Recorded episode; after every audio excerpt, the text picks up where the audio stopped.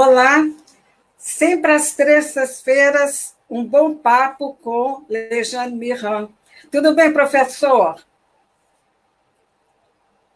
Oi, Rosa, tudo bem e você? Como é que estamos aí? Tudo bem. Olha, hoje nós vamos falar sobre o novo governo de Israel, eleições na sexta-feira no Irã, e falar também sobre o general Soleimani e o lançamento do seu livro. Então, vamos começar pelo começo. Fale do governo, novo governo do, do, de Israel com Naftali Bennett. Tá. Bom, é, esse é um assunto que gera sempre muitas paixões, seja no lado da esquerda, seja no lado da direita, né? Porque é um assunto muito delicado. Parte do movimento sionista, quando você critica Israel, ele já diz que você está sendo antissemita, então é sempre delicado, né? Mas o que, que aconteceu? Netanyahu, a luta em, em Israel era por fim a era Netanyahu, né? que é um homem de extrema direita e que já ninguém aguentava mais, 12 anos e três meses. Então, esboçava-se em Israel é, uma frente amplíssima, não é só frente ampla, da esquerda até a extrema direita, o pessoal queria por fim a era Netanyahu. Né?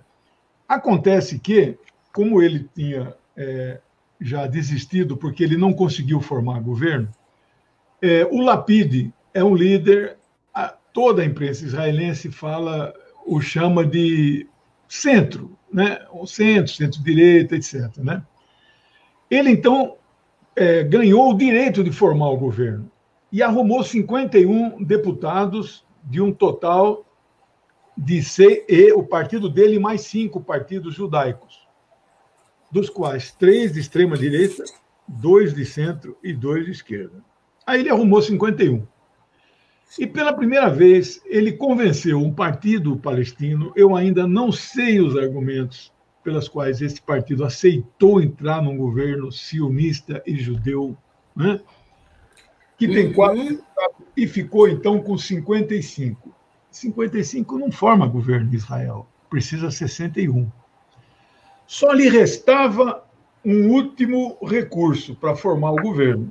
Este partido do Naftali Bennett, né, que é de extrema direita também, né, é, igual outros que tem na coligação, uhum. mas esse tem uma particularidade. A imprensa o chama de ultranacionalista, mas em Israel, nacionalismo é sinônimo de tomar terras dos palestinos. É isto que é nacionalismo lá.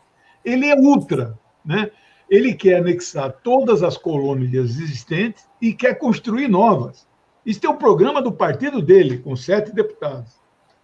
Aí o, o, o Bennett, com 55, a última esperança era convencê-lo a vir para a coligação. E ele aceitou integrar a coligação de maneira que ela subiu para 62. Mas a exigência dele foi muito alta. E o Lapide cedeu. Porque ou ele cederia, ou quinta eleição, que ninguém aguenta, ninguém aguenta mais lá. Isso eu estou falando do ponto de vista do povo israelense. Né? E, uhum. Então, o Lapide não vai começar como primeiro-ministro. Ele cedeu para esse cara, é, que vai tomar posse, já tomou posse, né? É, foi, ganhou o voto de confiança domingo com uma abstenção, 50 votos contra. Agora, aí parte da esquerda escreveu, eu li muitos artigos nessas últimas 48 horas, né? Parte da esquerda dizia assim: este governo que vai tomar posse é pior que o do Netanyahu. E esta conta não fecha. Eu até queria, eu até queria é, mencionar um, um Twitter do Bruno Torturra, do, ele é chefe, editor-chefe do Greg News, e ele colocou lá um, um Twitter do jornalista da Al Jazeera, em que ele coloca o seguinte: é, o primeiro-ministro Naftali Bennett, ao responder a Meridi, que é o, que é o repórter. O que você precisa fazer é voltar e mudar a Bíblia. Está tudo lá. Aí o, o jornalista Mer, Meredi Hassan fala: por que você está citando a Bíblia para mim? se estou citando a Suprema Corte do seu país. Então, aí, daí a gente já percebe que há uma, uma tendência muito forte é, nesse sentido de igual que no nosso país, no Brasil. É, é um apego muito grande a esses preceitos religiosos e não pode funcionar dessa maneira, né? Bom. A, então a discussão que está colocando para a esquerda, o primeiro, minha primeira diferença na análise que esse pessoal tem feito é que os artigos que eu, que eu andei lendo, eles não comemoram a derrota e o fim da era Netanyahu. Então, eu acho que isso é um erro. Porque, por exemplo, nos Estados Unidos, houve festa, né? em muitos lugares, mas não é em comemoração à vitória do Biden, é em comemoração à derrota daquele que era o pior, que era o fascista, etc, etc. Então, me Realmente. parece que essas pessoas ficaram felizes com a derrota de Netanyahu. Tudo bem que tem problema esse que está começando, mas tem que dizer o seguinte: foi, de fato, uma vitória. Quando você faz uma análise, foi uma derrota a saída de Netanyahu? Não foi uma derrota. Porque se uhum. os dois são a mesma coisa, este que entra e o que sai, então deixasse ficar o outro. E ninguém, nenhuma análise dizia que o Netanyahu tinha que continuar. Né? Então, essa é a primeira contradição que eu tenho visto. A segunda é é de uma ingenuidade fenomenal achar que um partido com sete deputados, que só teve 5% da votação, vai implantar numa coligação tão heterogênea como essa o seu programa particular, que é um programa extremamente ruim. Isto é idealismo, isto não é dialética, você imaginar isso. Então, com certeza. Artigos, os artigos que eu li mostra o currículo dele, as maldades que ele já fez, as maldades que ele defende. E daí? Ele não vai implantar isso, não há clima na coligação dele para implantar. E o terceiro aspecto, que essas pessoas que escrevem essas coisas, falam essas coisas por aí, bobagens do meu ponto de vista, não tem a menor noção de como funciona um governo parlamentarista. Quem manda lá não é uma pessoa, que é, que é no caso do presidencialismo, é o gabinete. O gabinete é. são 23 ministros de oito partidos. E aí é votado as coisas. E duvido que ele tenha mais do que dois ministros. Ele, primeiro-ministro, e mais um. Né? E aí, se ele for fazer uma proposta muito ruim, ele perde fragorosamente. E uma quarta questão, que não dá para você dizer que vai ser tudo a mesma coisa, é muito instável a coligação. Se esse partido palestino que entrou com só quatro deputados, perceber que o clima está muito ruim, vai, tchau, e desaba o governo. Novas eleições. Então, por todos esses aspectos, eu estou convencido que é muito simplista e simplória a análise que vem sendo feita por parceiras da esquerda, que não conseguem compreender esta realidade. Né?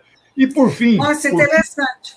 é, não, então. Interessante só... a, sua, a é. sua, sua, análise, porque de repente a gente fica imaginando que está posto, está feito, o, o Bennett vai ficar lá dois anos e depois o Lafitte. E não é bem assim, a coisa pode não. mudar daqui a uma semana, né, professor? Não, não. O primeiro-ministro é, é o Lapide.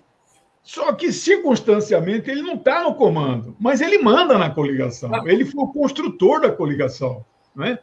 Então é impossível você ficar. É, esse ministro, eu vi um termo aí num dos artigos, entrevistas que eu assisti, é uma miragem o primeiro-ministro, esse Bennett. É uma miragem, é uma obra de ficção. Porque o ministro verdadeiro é, é o Lapide. Mas é aí o pano de fundo que eu quero para reforçar todos esses argumentos. Tem um Joe Biden aqui do lado de cá. Não que ele seja bonzinho, mas não há comparação do Biden com que, com o que o Trump fez. Né? O Biden mandou agora 75 milhões para ajudar a reconstruir Gaza, deu sinal verde para formar a coligação pelo fim da era Netanyahu, defende o Estado da Palestina. Né? Então, não tem clima. Né? É, por exemplo, a ONU condena as colônias na Cisjordânia. A ONU condena todas, mas tem 250. Né?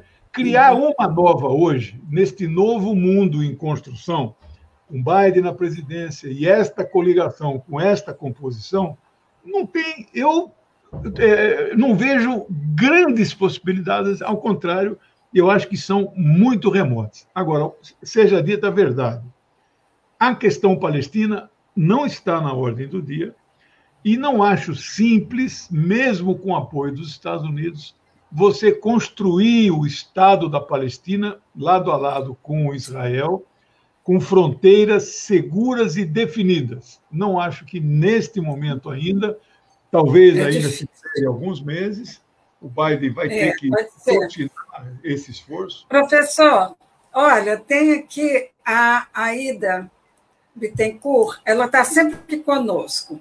E ela colocou aí, boa tarde a todos e todas. Boa tarde, Aida. Que bom você estar aqui. Agora, uma, um, outro, um outro post que eu acho que é interessante, um outro comentário. Aí ele diz o seguinte: eu não sei quem é, porque pelo Facebook às vezes não, não diz quem é. Num cenário em que as pesquisas apontam que juntos Fernando Haddad e Guilherme Boulos liderariam as pesquisas para o governo de São Paulo, lideranças do Partido dos Trabalhadores já buscam um acordo para solucionar o impasse pela proposta, Guilherme Boulos desiste da candidatura ao governo de São Paulo no próximo ano, apoia Fernando Haddad, sai candidato a deputado Boulos, né?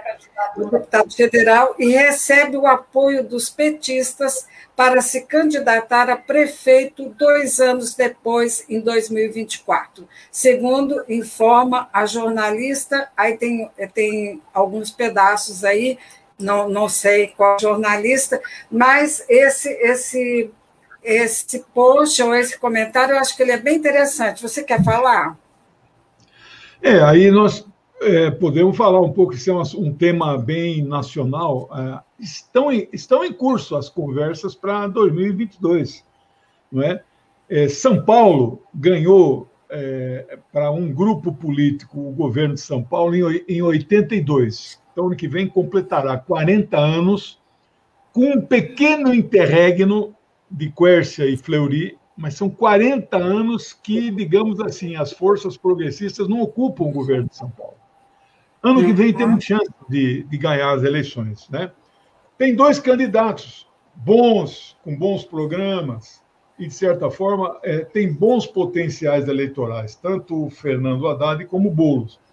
Eu acho que se os dois saírem separados, eu não tenho dúvida que o Fernando tem mais cancha, né? Ele teve 47 milhões de votos no segundo turno, né? o Boulos teve 1% da votação nacional, não é ainda muito conhecido. Fernando administrou São Paulo, foi ministro sete anos, tem um tempo de TV imenso, o do PSOL é pequenininho.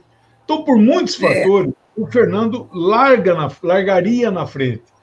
Mas aí é preciso fazer composição. Eu não sei se o, o Boulos, por exemplo, aceitaria ser um vice ou a, a entrar na chapa de, de, senador, ou mesmo a hipótese de ser candidato a deputado federal, fazer uma boa votação, puxar mais um ou dois, etc. Tudo isso está na mesa. E o Boulos está encanando isso com naturalidade, não que ele esteja concordando. São conversas que estão em andamento, uhum. e elas vão, ficar, elas vão ser definidas. Quando o Lula foi para o Rio sexta-feira, ele fez um arraso lá. Né? Ele conversou com todo mundo, inclusive com o Paz, o prefeito do Rio. Isso da, isso da foi política, mesmo. isso é bom, positivo. Muito então, bom. Ele, ele construiu uma unidade lá que a esquerda vai vencer a eleição no Rio de Janeiro. É, e depois precisa pacificar o país, né, professor? Agora, emendando em eleições, eu queria que a gente começasse a falar sobre as eleições de sexta-feira no Irã, que é uma coisa, como você mesmo colocou, que não, não é muito é, aí pro, na, na nossa mídia brasileira. Queria que você começasse a explicar para a gente qual é o xadrez é, das eleições de sexta-feira no Irã. É, então, vou, vou falar em primeira mão para os seus, os seus ouvintes, para a sua TV. É, eu falei hoje com um, um, amigo no Irã É, ele é um clérigo, né? É, lá se chama Sheikh, né?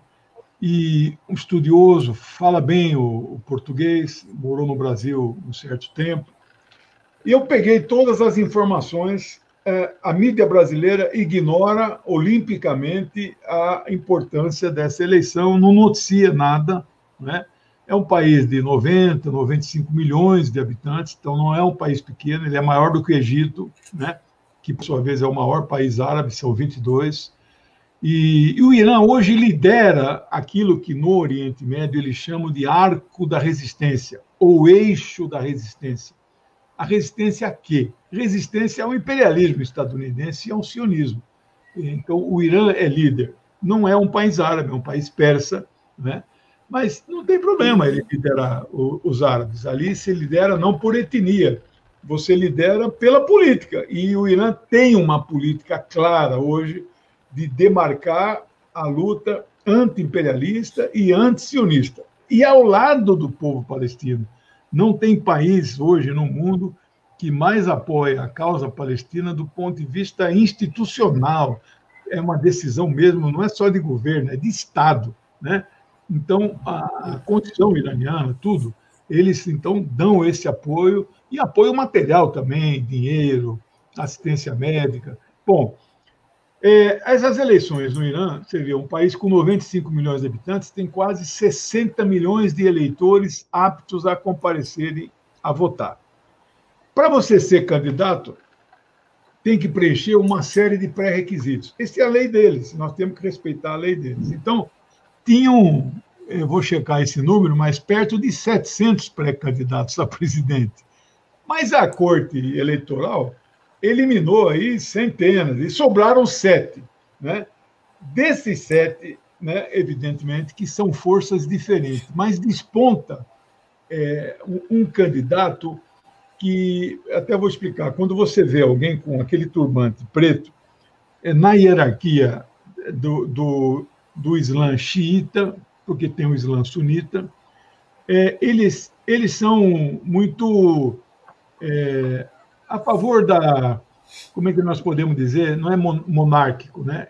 Desde 630, quando Maomé morreu, esse grupo dentro do Islã achava que é, o sucessor de Maomé não deveria ser escolhido pelo consenso, porque o que acabou prevalecendo eles chamavam de uma é o consenso da comunidade, que na verdade é um grupo assim que decide quem vai ser o próximo califa, né?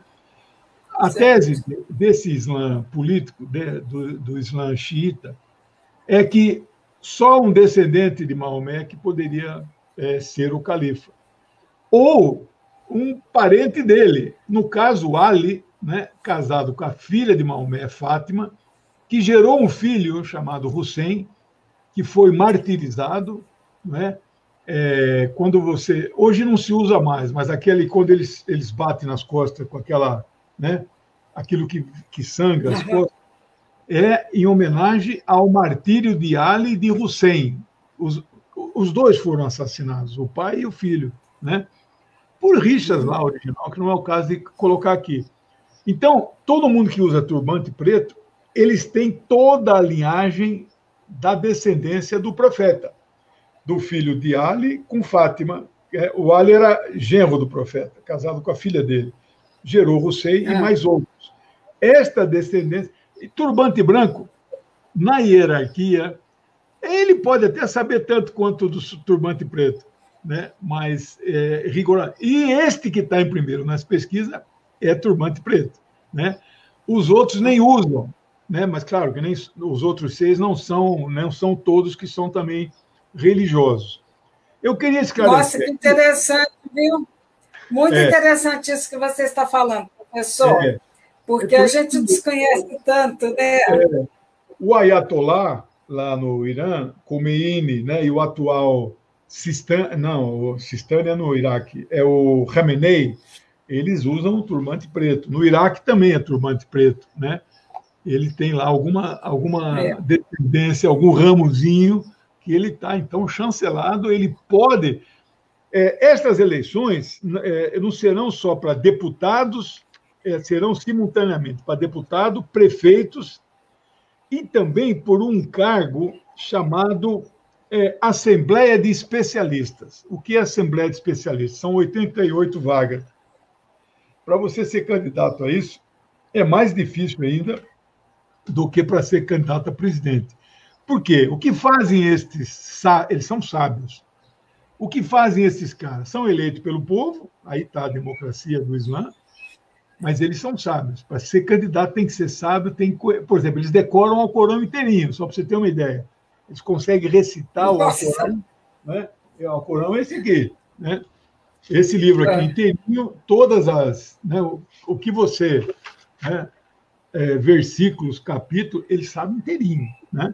Bom, é, esses caras, sabe qual é o poder desses caras? Eleger o próximo Ayatollah, quando este que está aí, o, o Khamenei, falecer. Então, é, é um poder grande. Será eleito agora na sexta-feira também. Né? Bom, quem está em primeiro lugar é um, uma pessoa que é uma espécie de presidente do Supremo Tribunal Federal do Brasil. Lá eles chamam de chefe do judiciário. Né? É, agora, eu ainda vou estudar melhor, porque lá tem a, a justiça islâmica, aplicado na lei islâmica, que é a Sharia, né, ou Sharia, e tem a uhum. justiça comum, civil. Você, inclusive, quando quiser resolver um problema, uma pendência, um crime, uma acusação, brigou com o vizinho, etc., você tem a opção de usar a justiça normal, comum, etc., ou aceitar as regras e se submeter à justiça é, do Islã, é, com base na lei na Sharia. Bom, este, este clérigo, doutor e, é, Sayed Ebrahim Raiezi, né? é um homem de 60 anos, chefe do Poder Judiciário, com, com grande. E aí, o mais importante, eu quero te dar em primeira mão, no Brasil, não só eles não noticiam que vai ter eleição, muito menos quem são os candidatos e muito menos as pesquisas que, tem, que estão sendo feitas lá. Né? Na Colômbia, a gente. No Peru, a gente via pesquisa, na Bolívia, todo lugar. Agora, no Irã, não. Né? A pesquisa feita agora no dia. Ontem, foi divulgada ontem, dia 14. A coleta das informações foi feita sexta, sábado e domingo. Este Raiz, que é o fortíssimo candidato, está com nada menos que 58,4%. Portanto, não terá segundo Nossa. turno. O segundo colocado tem 5,4%. E aí. Meu Deus, eu somei todos eles: 5,4, 3,1, 2,6, 2,5, 2,1 e 0,6. A soma deles dá 16%. O cara sozinho tem 58%. Eu já sabia que ele era francamente favorito, né? mas eu não sabia que era nesta proporção. Bom, o que, que eu preciso dizer também, para você entender e seus, e seus ouvintes, é este cara aí é um conservador ou é um progressista? Esta terminologia no Irã não funciona. Né? Ah, é? Não funciona. É, é ao contrário lá. Quando você fala que o cara é conservador, e ele é lá, para os padrões iranianos, ele é conservador. Conservador é o cara que quer manter os princípios da Revolução e enfrentar os Estados Unidos. Não quer diálogo com os Estados Unidos. Não quer diálogo com os Estados Unidos. Quando o cara quer meio que se ocidentalizar, um certo diálogo com os Estados Unidos, etc., né? aí ele é considerado é, liberal, né? liberal, mas, mas o termo não, progressismo não, não, não aplica lá, nem esquerda e direita. Então, certo. eu fico feliz em saber que ele é um homem conservador, no sentido, o próprio partido dele né, tem um nome difícil de pronunciar no Islã, é o Islam Palar. Islam Palar, é. que é um partido. Não, desculpe, o, de, o dele é outro. É, já vou achar. Não, mas já, já, já vou falar. É, aqui eu anotei em algum lugar aqui. É, mas é, é, um, é um partido que defende a volta dos princípios da Revolução de 10 de fevereiro de 1979. Então eu fiquei assim muito satisfeito em ouvir essa notícia. Por exemplo, este que está no governo hoje, na presidência do país, que já foi reeleito, eles consideram ele um liberal, assim, no sentido que ele quer, ele tem vontade de se aproximar dos Estados Unidos, mas não faz isso porque a estrutura do país não permite, né? É, uhum. nós, é, nós temos aí, é, ocorreram três debates já, no dia 5, no dia 8, no dia 12, amanhã, último dia de campanha. Outra informação objetiva é que em 24 capitais eles já vão ter a votação totalmente eletrônica, né? Você vê que Israel foi totalmente manual, né? Com toda a tecnologia que eles têm. 3 milhões e meio de iranianos no exterior, é, em 234 locais, embaixadas e consulados, terão direito a voto. No país, eles falam em é, 72 mil locais de votação, no exterior só 234, né? E amanhã, último dia de campanha, é, sexta-feira, nós então teremos o resultado. E mantendo isto que está aqui, claro que já é muito difícil reverter, é, o programa dele envolve é, a continuidade do programa nuclear, o desenvolvimento econômico, porque a situação atual é muito difícil, né? então ele fortemente ele faz aí um plano econômico de recuperação da economia e há muita confiança assim, nesse, nesse programa que ele está defendendo. Né? Agora, ele tem um aspecto que eu não gosto muito como programa isso. Né? Ele diz que vai combater a corrupção, que cresceu muito a corrupção no país. Isso é um mau, é um mau sintoma. Né? E nesses oito anos ela não uhum. foi combatida como deveria. Então, uma das coisas que ele fala, não só esse ponto, mas ele bate muito nessa questão da corrupção. Então, eu estou assim, muito satisfeito com esse resultado. Não há a menor possibilidade de um retrocesso em relação à situação atual com esse Rohani e acho que vai, vai ser positivo. Vai, o eixo da resistência vai continuar firme no Oriente Médio. Né? Professor, antes de falar sobre o seu lançamento do livro, eu queria colocar aqui alguns comentários. Tem a Lola, a Lola Laborda, ela fala assim, professor Lejane, sempre excelentes análises. Obrigado. E tem uh, cumprimentos, enfim, e agora tem esse aqui voltando a, a Haddad e Boulos. Boa tarde a todos. Eu acho um ótimo acordo Haddad e Boulos, porque eu votaria em ambos. Já se dividirem, também ficarei dividida sem contar que Bolos, como prefeito, seria reaver a chance perdida. Então, tem aqui todo mundo comentando, falando a respeito também da nossa política local. Então, vamos ao seu livro, que você ah, lança, que eu, está lançando. antes de entrar lá, eu, o nome do partido eu achei aqui, minha anotação é o Sulguerá o Sulguerá, que significa Partido de Princípios. Então, é a volta dos princípios revolucionários de 1979. Bom, o livro que eu estou lançando, ele começou a rodar hoje, né? é um livro sobre a história da Palestina. Ele estava esgotado já tem um certo tempo, né? então ele é um livro de segunda edição. O prefácio do livro é feito pelo embaixador da Palestina no Brasil, Dr. Ibrahim Al-Zeben, e é um livro num momento muito apropriado, né? onde eu, o capítulo mais importante, claro, é a história da Palestina. O segundo capítulo é a questão de entender o significado do sionismo político, inclusive descrevendo o sionismo cristão, e que porque hoje tem um debate lá nessa nesse novo governo de Israel é, e aí quem vai puxar isso é o Lapide, né? Eles avaliam que é um erro mundial que os judeus cometem esta aproximação com os evangélicos. Você viu que Edir Macedo usa uma história rabínica, eles estão se judaizando, né? até o rosto, ele deixa a barba igual ao rabino. E isso é um erro. É, Discute-se lá é, não que o judeu tenha que ser laico, secular, não. Mas ele tem que se afastar da, do, do sionismo cristão. Né? Então, eu acho interessante esse, esse debate. aliás, o que eu não falei também, é, este governo que toma posse aí é um governo anti-Bolsonaro. Vários ministros é. odeiam o Bolsonaro, inclusive o primeiro-ministro Lapide, que não está no cargo de primeiro-ministro, vai ser ministro das Relações Exteriores, né? não vem para o Brasil, jamais, não virá. Né? Então, essa situação. E essa, esse livro aqui, então, é, tem um capítulo sobre o sionismo.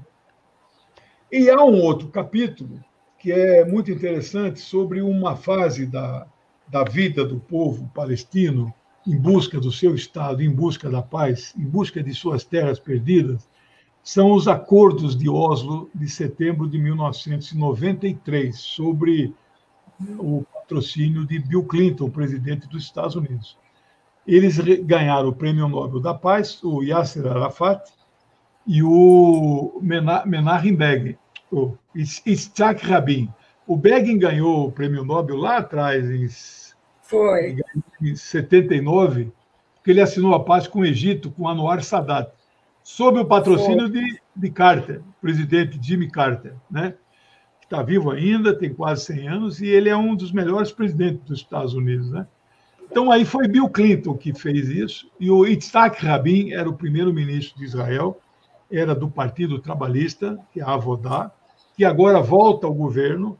Eles elegeram sete deputados, né? e lá em Israel eles estão considerados de esquerda, mas não são de esquerda. O Partido Trabalhista é, ele é, é, o tipo um, não é nem comparado ao PT. PT é mais à esquerda que o Avodá de lá. É mais comparado aí a, ao que foi o trabalhismo na era Vargas, o Partido Trabalhista da era Vargas, né? Então, não é uma coisa assim de esquerda, né? Lá, lá eles são chamados de esquerda, mas é mais centro-esquerda, né? Bom, esse acordo gerou o assassinato do primeiro-ministro. Itzhak Rabin, dois anos depois, em 95, foi assassinado por Yair Migal, o nome dele, né? um fundamentalista sionista judeu assim radical, né? E o acordo acabou não sendo implantado na sua totalidade, porque ele previa uma série de coisas em quatro anos, em seis anos, em oito anos, e aí tudo foi parando e ficou só nisso como está. Muitos criticam o acordo de Oslo, eu não critico, eu acho que ele foi muito positivo para aquela época, foi um avanço para aquela época, né? Uh, elevou-se o status da representação do povo palestino, que era só o LP, passou a ser também ANP, Autoridade Nacional Palestina, que é um patamar anterior à criação do Estado. Mas funciona como um Estado. Né? Tem governo, tem ministério, tem primeiro-ministro, tem presidente. Então, é, é, é, muito interessante. Então, o livro detalha o acordo de Oslo.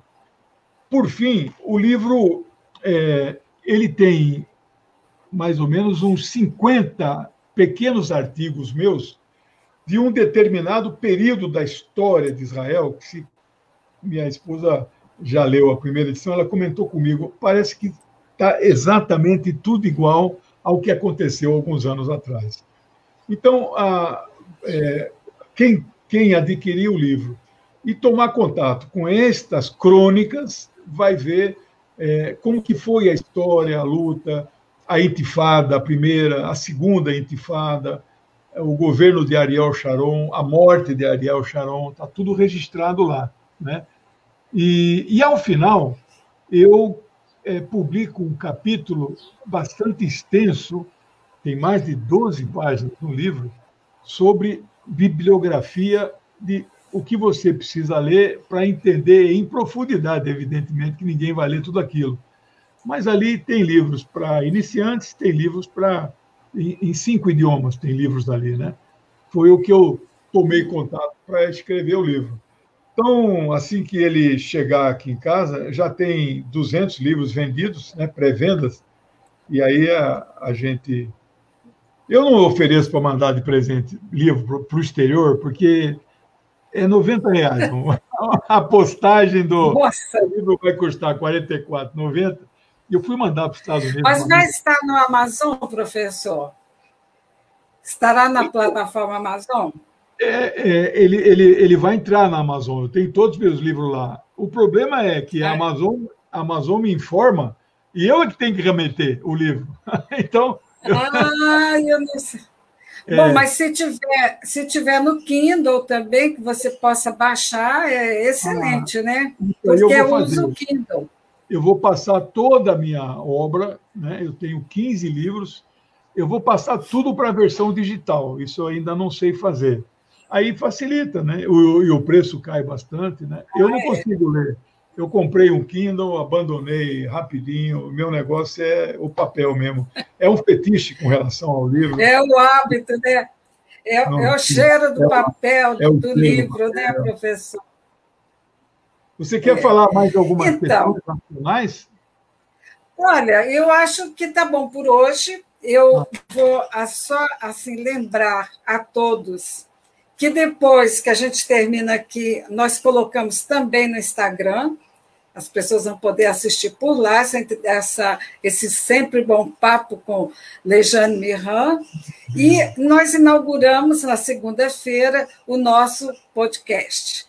Então, a, a gente tem divulgado bastante. E isso aí, acho que daqui uns 40 minutos, uma hora, já estará disponível na plataforma, que é, é mais uma opção. Você... Essa nossa Oi. entrevista hoje vai para o podcast? Vai, vai. Daqui a pouco estará, eu já te passarei o, o link.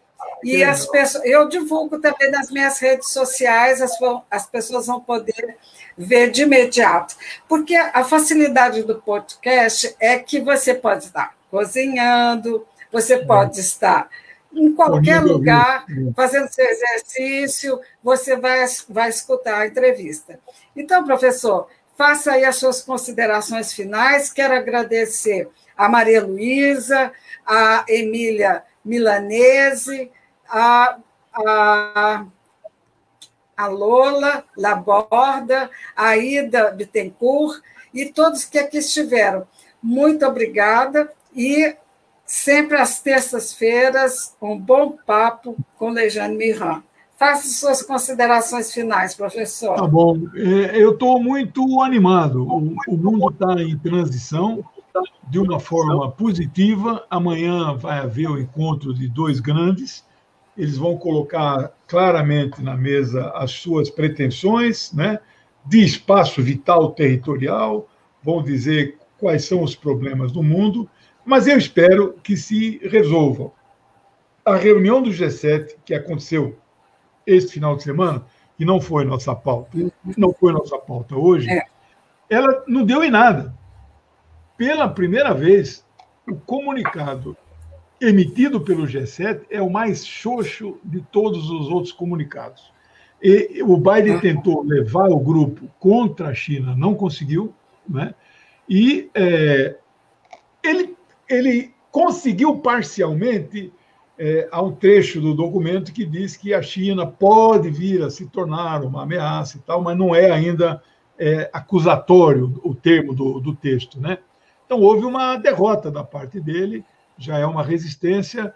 Então, eu, eu estou muito animado, apesar do governo de Israel, apesar desse primeiro-ministro, que é uma, um ministro ilusório, na verdade, porque o verdadeiro é o ministro uhum. de Relações Exteriores, que é o Lapide, né? Eu estou confiante que, com o apoio dos Estados Unidos, a paz na Palestina volte a ser discutido. E sexta-feira vamos ganhar no Irã.